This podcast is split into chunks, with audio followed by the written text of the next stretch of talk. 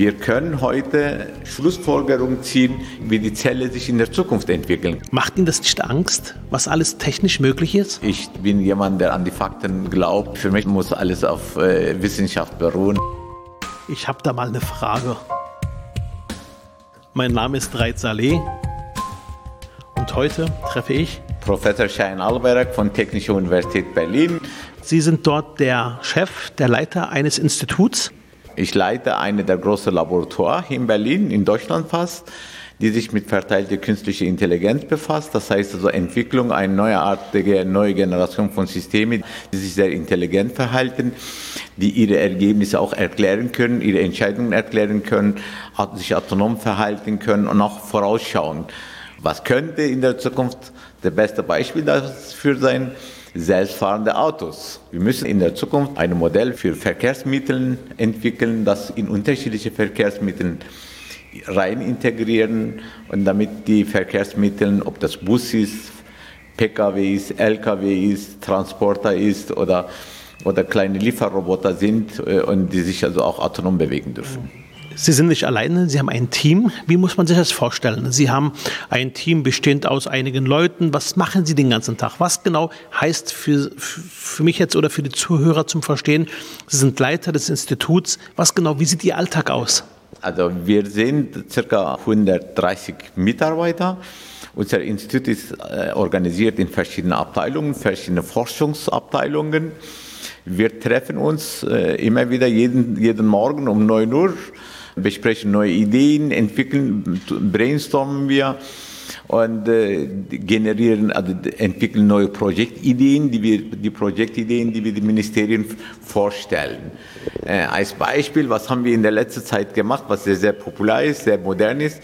Wir haben die Idee für ein Center für erlebbare KI und Digitalisierung etabliert. Das heißt also, die ganze Welt redet über KI.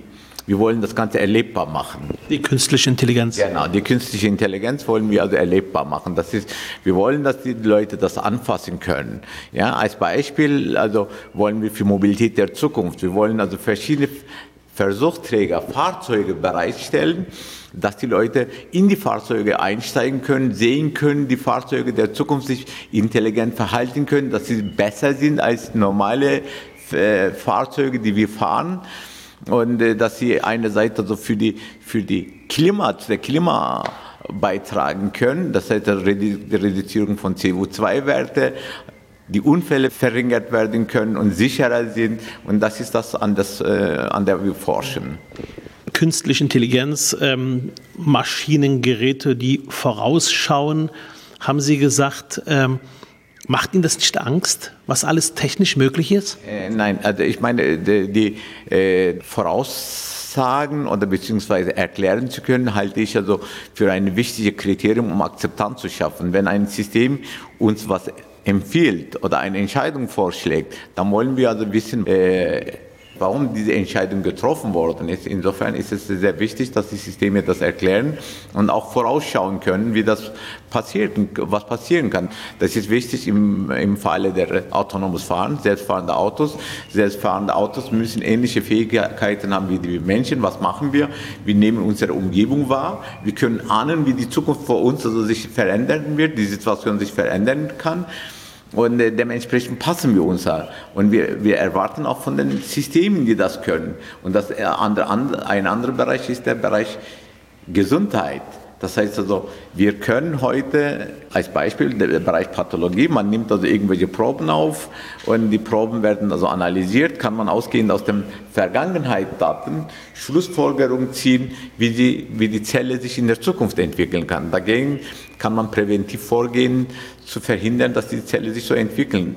Ein anderer Bereich ist es in dem Bereich Gesundheit, was sehr, sehr sinnvoll sein wird, ist der Bereich Kardiologie, diese ganzen Herzrhythmusstörungen.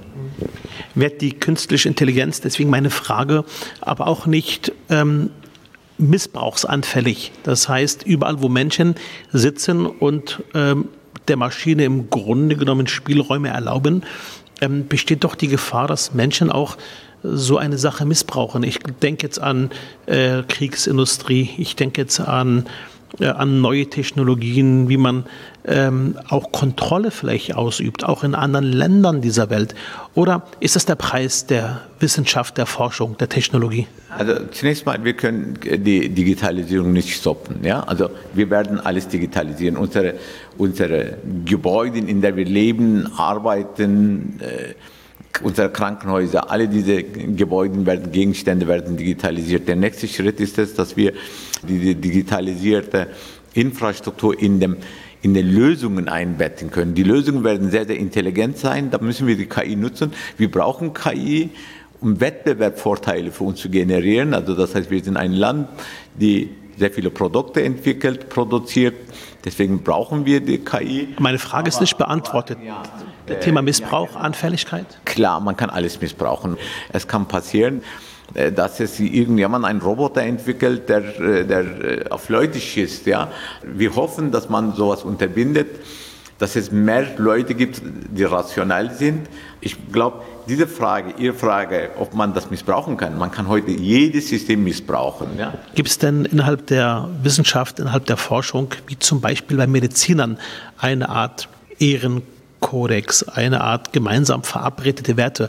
Oder ist es einfach nicht möglich in dem Bereich?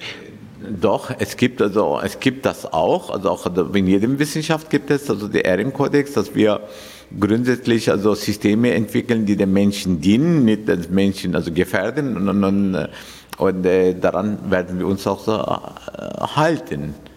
Und, aber es werden immer wieder verrückte Leute geben, ja, also ich meine, Schauen Sie mal, wozu haben wir Fahrzeuge uns also von einem Ort zu anderen bewegen? Es gibt verrückte Leute, die diese Fahrzeuge nehmen, auf die Menschen fahren. Und, aber das Ziel ist es, die Dinge für die Menschheit, also so zu entwickeln, dass der Menschheit äh, helfen kann. Mhm. Super, vielen Dank auch nochmal so für dieses starke Plädoyer auch für die Wissenschaft, für die Forschung. Ähm, wenn ich an künstliche Intelligenz denke, dann denke ich natürlich sofort daran, welchen Vorteil hat Berlin? Also ich bin durch und durch Berliner und sage immer dann, also anders gefragt, wie stehen wir denn als Berlin gerade äh, im Konkurrenzwettbewerb mit anderen europäischen oder vielleicht international? Also Berlin steht exzellent da. Das heißt, äh, also diese Exzellenz kommt in erster Linie dadurch zustande, dass die Forscher, die wir in Berlin haben, die sind sehr, sehr aktiv. Die, die schaffen auf, also auf eigene Initiative sehr viel. Ich glaube, das Land Berlin muss hingehen, eine Strategie zu entwickeln, wie man künstliche Intelligenz, also die Ansiedlung künstlicher Intelligenz hier, also wie man mit KI-Profil des Landes noch schärft, um einerseits mehr Arbeitsplätze schaffen, mehr Unternehmen Ansiedlung ermöglichen und, und die, die KI-Gemeinde, die man hier hat, also weiter zu fördern und weiter also zu kanalisieren. Aber das, denkt, das setzt voraus, dass im Land Berlin irgendein Senat irgendeine oder Regierende das Ganze in die Hand nimmt, sagt, okay, also das ist für mich die Strategie und äh, das wollen wir machen. Und ich glaube, der Regierende, das ist aktiv, der unterstützt das ähm, aktuell, aber die Frage ist, was passiert in der, in der Zukunft? Die kommende Regierende, Franze Giffey, wird auch dieses ähm, Themenbereich natürlich unterstützen. Sie hat ja auch geäußert, dass das Thema Wissenschaft, das Thema äh, ähm, Innovationsstandort ähm, Berlin für uns ein ganz, ganz, ganz wichtiger Punkt ist. Da wollen wir Weltklasse sein und vorne mit, wirklich ganz, ganz vorne da auch nicht nur mitspielen, sondern den Ton vorgeben. Das ist schon ganz wichtig. Meine Frage ist, Berlin, äh, wie viel Einfluss hat ein Bundesland oder passiert vieles, das, was Sie gerade auch tun und machen, tatsächlich auch mit Unterstützung vom Bund? Also das meiste, was wir tun, passiert jetzt also mit der äh, Unterstützung vom Bund. Und äh, das heißt also, die Kollegen, äh, Kollegen sind alle aktiv. Äh, die kriegen also Bundesmittel. Die Bundesmittel sind für uns sehr, sehr wichtig. Für konkrete Projekte ja, zum Beispiel? Für, ja, für konkrete Projekte, aber mit denen man Strukturen auch schaffen kann. Wir kriegen auch Projekte, mit denen wir Strukturen schaffen können. Ich habe vor vier Jahren ein Projekt gehabt, und die hat mir geholfen, dass ich eine digitalisierte Infrastruktur für autonomes Fahren äh, etabliert habe. Und das hat mir geholfen, dass ich jetzt ein Schaufensterprojekt in Berlin, das ist bundesweit nur ein einziges Schaufenster, Schaufenster der künstlichen Intelligenz für Mobilität der Zukunft. Und dieses Projekt will ich jetzt nutzen, um eine Center der erlebbaren KI und Digitalisierung für Mobilität der Zukunft zu etablieren. Wie weit sind Sie da? Wir sind äh, ziemlich weit. Viele Unternehmen arbeiten mit uns zusammen. Wir sind mit allen großen Unternehmen im Gespräch. Das sieht sehr, sehr gut aus. Wir brauchen jetzt, äh, wir suchen jetzt nach Räumlichkeiten, wo wir also diese Center unterbringen können. Und deswegen brauchen wir zum Beispiel das Unterstützung des Landes.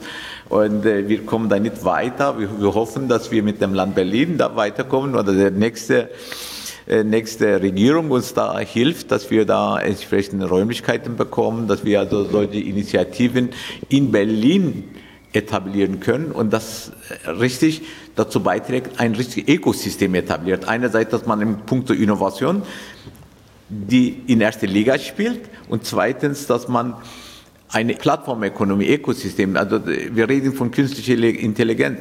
Der Sauerstoff für künstliche Intelligenz sind Daten. Das heißt, wir müssen die Daten äh, sammeln, aufbreiten, Infrastruktur. Und das können wir also nur mit den Projekten, die durch den Bund gefördert werden, etablieren. Und äh, die Bundesregierung unterstützt uns dabei. Äh, wir sind in Berlin. Das ist, wir haben das Glück, dass wir Berlin sind, Hauptstadt sind. Und äh, die ganze Regierung, Bundesregierung ist hier. Insofern, also äh, für die Visibilität der Bundesrepublik Deutschland und für die Regierung ist es exzellent, hier Aktivitäten zu etablieren, die man als Vorzeigelösungen das ist quasi das Schaufenster Deutschland. Also das ist das Gute, das was wir hier in Berlin haben. Alle Politiker, alle, alle Wirtschaftsvertreter kommen nach Berlin, alle Wissenschaftler kommen nach Berlin. Insofern sind wir in glücklicher Lage, dass wir das nach vorne schieben können. Das heißt, dieses Projekt ist dann, wenn alles gut geht, bald Realität? Genau, das wird bald Realität sein. Wir haben das Projekt bekommen. Wir haben schon angefangen zu arbeiten. Wir suchen momentan nach Räumlichkeiten, die wir also mieten können. Wir fragen die, die Landesregierung, ob sie uns irgendwelche Räume zur Verfügung stellen können. Aber das werden wir jetzt also möglichst schnell vorantreiben.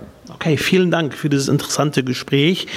Am Ende gibt es eine Schnellrunde. Schnellrunde heißt, ich stelle eine Frage mit zwei Begriffen ja. und Sie suchen sich einen Begriff aus. Kriegen wir das hin? Kein Problem. Okay. Berlin oder Hamburg? Berlin. Charité oder TU? Also ich glaube, wir brauchen beiden. Also Charité TU, oder TU? Die TU ist wichtig die, äh, im, im Punkt Innovationsentwicklung, Forschung und Entwicklung. Äh, die äh, Charité ist auch wichtig für uns, damit wir also die Technologien, die wir entwickeln, dort anwenden können. Insofern ergänzen wir uns. Das. Akzeptiere ich.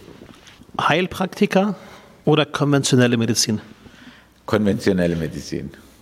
Ernsthaft? Ja. Ich bin Verfechter der konventionellen Medizin. Ich, ich würde auch die Heilpraktiker nicht so ganz, äh, sage nicht wegdenken, aber ich bin jemand, der an die Fakten glaubt und äh, äh ich, für mich ist, muss alles auf äh, Wissenschaft beruhen. Insofern an, an dem, denke ich an den Schulmedizin. Okay. Cola oder Bier? Äh, lieber Bier als Cola, weil Cola enthält sehr viel Zucker, ist ungesund. Sonne oder Regen? Sonne. Ich bin Südländer, ich mag Sonne. Berge oder Tal? Berge. Ich mag Berge. Ich, ich, ich suche immer nach Herausforderungen. Ich klettere ganz gerne. Und äh, auch wenn ich auf der Berg bin, dann habe ich bessere Sicht, besseren Blick und ich mag, ich will besseren Blick haben. Mathe oder Physik? Mathe. Mathe? Ja, ich habe immer Mathe gemocht. Mathe ist die Mutter, die, also die Sprache der Naturwissenschaften. Wenn, Sie, man, wenn man Mathe nicht kann, dann kann man, äh, kann man auch keine Physik. Nobelpreis oder das größte Ihnen am Herz liegende Wirtschaftsprojekt ever? Also als, als Informatiker kriegt man keinen Nobelpreis. Und, äh, okay, das wusste ja. Okay. Genau, als Informatiker, Informatiker kriegen keinen Nobelpreis. Und da muss man Nobel fragen, warum das so gekommen ist. Äh, aber eine, ich habe ich hab Vision, ich habe Leidenschaft, Dinge zu entwickeln, die der Gesellschaft zugutekommen, dass, dass ich mein Name immer mit guten Dingen also in Verbindung gebracht wird. Gutes Essen oder guter Wein? Äh, ich glaube, guter Wein. Rot oder grün? Rot. Vielen Dank fürs Gespräch. vielen, vielen Dank. Danke. Okay. Vielen Dank.